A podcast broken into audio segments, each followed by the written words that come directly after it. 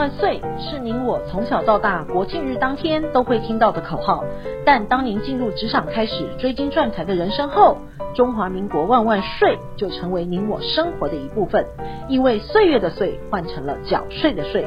纳税是人民的义务，但节税是您我的权利，所以唯有正面对战，才有博胜的机会。聪明的您，就是要有强大的应税智商。每周二与五森迪都会与您在空中一起练税功，也欢迎大家持续练功。听众们，大家好，为您整理上周的重要税务新闻。首先提醒大家，春节的前一周就是二月四号到二月十号为止，非有必要，国税局及所属的各分局、稽征所及服务处将暂停调阅账册及外查的业务，请民众多加留意哦。今天税务新闻第一则是关于租税的查核，标题：地价税的清查锁定三类的土地。近期各县市已陆续展开地价税的年度清查，即日起到九月三十号为止，税局将针对特别的税率用地、减免税地及农地等三类的土地的使用情况，清查实际状况是否符合减免的标准。地价税的清查是每年的例行性工作，各区国税局会陆续从今年起到九月三十号为止，展开地价税的优惠适用资格的清查。如果有变更土地使用的情况，导致原本核准适用特别税率或是减免地价税之原因事实消灭，将会取消原有的租税优惠。清查的对象主要有三类，包括特别税率的用地、减免税地及课征田赋的土地等。其中特别税率用地清查的重点在于自用住宅的用地，确认地上的房屋是否供营业或者是出租的使用。调查的方向主要是可以透过地方串联国税局的资料库、法院公证租赁契约的资料库等，运用租赁所得及扣缴的资料，确认房屋实际上是否有租赁的事实。除此之外，还会确认户籍的所在。如果有户籍的异动，可能就不再适用自用住宅的用地。减免税地的部分呢，这方面大多是将土地提供为巷道、骑楼或是各类公共设施保留地等。清查重点在于自然人持有的土地，确认是否仍符合免税的条件。而农地依法是课征田赋的，然而田赋已经停征多年，实际上相当于免税，因此地价税清查时会观察农地是否确实为农用的状态，像是出现违章的建筑、农舍的增建、开店营业或是直接铺设水泥的情况，都已经不再是农业的使用，就会恢复课税的标准。第二则新闻，由于双重国籍者众多，同时有很多企业主都有境外公司的股份，在面对继承时有哪些注意的点呢？以下新闻提供答案给您。标题：境外资产继承的须知。过去大多是国人的资产都在境内，面临到资产继承时，只需要注意国内遗产税法的相关规定即可。但现今网络科技的进步及全球化观念的普及，跨境资产持有已十分的普遍。境外资产的传承，除了应该做到国内遗产税的申报缴交之外，也要注意资产所在地的税负规定。举例而言，若国人在美国境内持有房地产，当持有者过世时，继承者除了针对此笔不动产合并我国遗产税申报遗产税之外，也需要在美国申报遗产税。且非美籍人士在美国的遗产税的免税额仅有六万美金。相同的状况，如果是以境外公司持有此笔的美国不动产，同样是面临到继承状况时，继承者需要就境外公司的股权价值申报遗产税。该笔美国不动产不需办理继承的程序。上述是以不动产为例子，相同的由自然人直接持有国外实体公司或是工厂的股权，一旦发生继承的状况时，继承者也面临台湾及被投资所在地两方的遗产税申报，且办理继承程序时往往旷日费时。国外实体公司或是工厂会因为股东不明，无法正常的执行股东的权利，使公司经营陷入停滞的风险。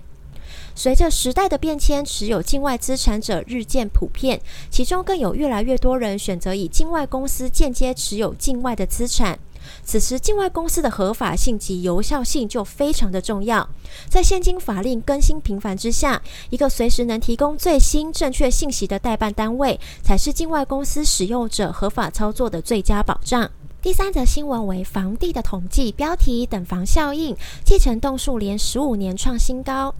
内政部公布去年十二月赠与及继承的移转量，累计去年全年继承栋数达五点九万栋，年增二点五个百分点，连续十五年创新高。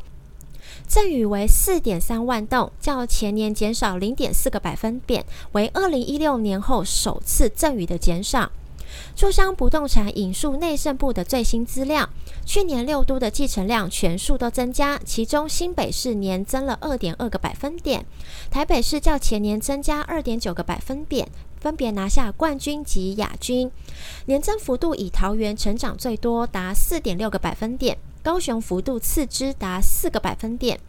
去年的赠与移转栋数是四点三万栋。全年年整零点四个百分点，是自二零一六年以来的首次衰退。高龄少子化的趋势下，不少父母选择将房产移转给子女，使得不少人不买房了，改为等房。是继承移转量一路升高的重要因素。至于赠与量的减少，一来是旧屋赠与仍需缴纳土增税，另外是许多人担心房子提前移转给子女，子女可能就不孝顺了。加上考量未来子女若转售，必须负担房地合一税，使得赠与房子的风气不如以往的兴盛。虽然继承取得不动产不需缴纳土增税，但若户数较多，遗产税额也相当的可观。若继承人较多，共同持有一处不动产也可能衍生纠纷，因此建议能在生前透过遗嘱或是信托的方式先行规划，可以避免未来的纠纷。第四则新闻为税务的优惠资讯，标题：中小企业减税扩大书省存益率，打八折计税。财政部赋税署于二十六日公布一百零九年营利事业所得结算申报案件扩大书审审查实施要点。针对适用扩大书审的营利事业，若去年受到新冠肺炎疫情的影响，导致营业收入净额较前一年减少三十个百分点，其扩大书审的存益率可以打八折。今年五月报税适用。为简化基征的作业，全年营业收入低于三千万元，符合规定的盈利事业，可以采取扩大书审的制度申报营所税，以简化繁杂的账务处理程序。财政部每年年初会公告营所税扩大书审的实施要点。根据赋税署发布的最新要点，特别考量去年企业面临疫情，若受新冠肺炎疫情的影响，导致一百零九年营业收入较前一年减少达三十个百分点，适用扩大书审的存益率可以打八折计算。对中小企业而言，可以享受减税的利益。而若营业期间不满一年者，则可以按照营业月份相当于全年的比例来换算全年的营收净额，与前一年来做比较。第五则新闻：疫情影响下的报税资讯，标题：无法自由出入境，影响税务的身份可从宽认定。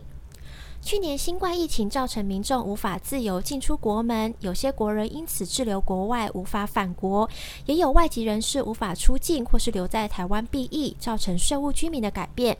税务居民与非税务居民的身份调换，恐导致税负的加重。财政部赋税署发函给全台五区国税局，要求若遇到类似的案件，要透过个案审查的方式，以对纳税人有利的方式处理。依据税法的规定，只要在国内有户籍或是住满一百八十三天，就属于我国的税务居民。五月要申报综所税，税率最高百分之四十；而在台居留超过九十天的非税务居民，所得要就援扣缴，扣缴率最高百分之十一。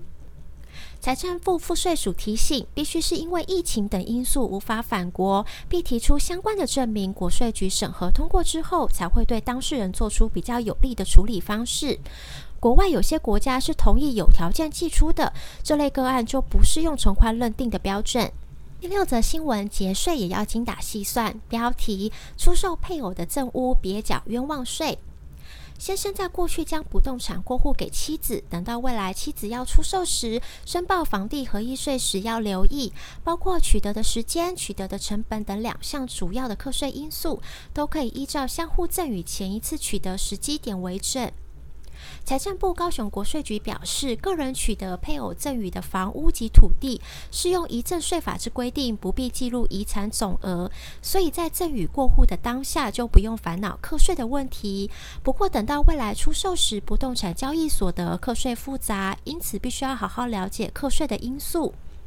在取得时间点的认定，二零一六年一月一日以后取得的房地适用房地合一税，在那之前取得的房地则适用旧制。在适用房地合一税的情况之中，短期持有便转手出售，有可能依较重的税率课税。因此，等到要出售时，可用配偶间第一次相互赠与前配偶原始取得该房地之日起作为取得日，并据以价以计算期间，认定是否符合房地合一税。在计算申报房地出售所得时，赠与的时间点也是依照配偶间第一次相互赠与前原始取得该房地的日子为准。如果是买来的，出售时减除原始取得之成本；如果配偶手上的不动产本来就是受赠或是继承而来的，出售时则可以减除继承或是受赠时相实的房屋评定现值及公告土地现值，并按政府发布之消费者物价指数调整计算。第七则新闻为租税的统计，标题：去年台湾人平均负担十点一万元。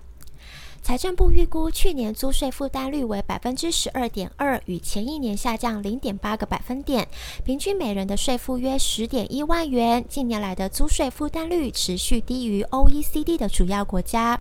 税收既是政府的主要财源，也是国民的负担。而去年的租税负担率的下滑，与主要两个因素有关。首先是因为计算租税负担率的分母 GDP 变大了，主计处预估去年 GDP 的成长率为百分之三点八三。其次，计算租税负担率的分子，也就是赋税收入，去年收到租税优惠的上路，疫情的冲击呈现衰退。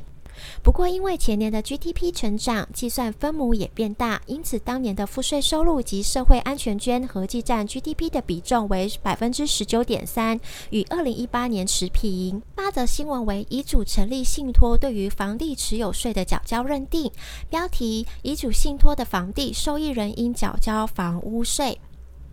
财政部先前发布最新的解释令函，因遗嘱信托生效时及信托关系存续中，受益人为委托人的继承人，且为其配偶或者是子女，该房屋供受益人的本人、配偶或者是直系亲属居住，且不违背该信托的目的。信托关系消灭之后，信托财产的归属权为受益人视为同房地的所有权人。于信托关系存续当中，如果符合相关的规定，可以按自用住宅优惠税率课征地价税及房屋税。委托人与受益人为同一人的自益信托，且房地符合自用住宅用地的认定标准，则房屋与土地则可以适用自用住宅优惠税率课征地价税及房屋税。但若委托人及受益人为不同人，原则上不符合上述的自益信托的规定。但考量受益人就是委托人的继承人，而受益人自继承开始时，承受委托人财产上一切权利的义务，先由受益人办理继承登记后，再会同受托人办理信托登记。该受益人可以视为房地的所有权人，依规定可以适用优惠税率课征地价税及房屋税。第九则新闻为课税的案例，标题：牛头牌补税上亿元，老总二审改判一年八个月或缓刑。国内生产牛头牌沙茶酱闻名的好第一公司，被控以虚设纸上境外公司隐匿海外的营收，经追查发现漏报营所税高达一点二亿元，总经理刘破秀则涉及业务侵占金额高达四亿元。据调查，自二零零六年起到二零一六年间，好地一公司境外纸上公司截留的总金额达四亿元，包括漏报的营所税及未分配盈余加征合计约一点二亿元。这十年间补税的金额，公司已于去年一月间全数缴纳完毕，且二零一零年到二零一六年间的罚还金额，也于去年二月间缴毕。经台南高分院重新核算境外纸上公司截留的总金额，并请国税局重新估算之后，应对好地一公司没收犯罪所得四千两百五十五多万元。以上是为您整理上周的重要税务新闻。由于下周即将要准备过年，我们的享税税务新闻单元将暂停两周，到二月二十六号将继续空中播放税务新闻。先与听众们拜个早年，祝福大家二零二一年牛市忘返，扭转乾坤，暑气全消。我们金牛年空中一起再会，一起练税功。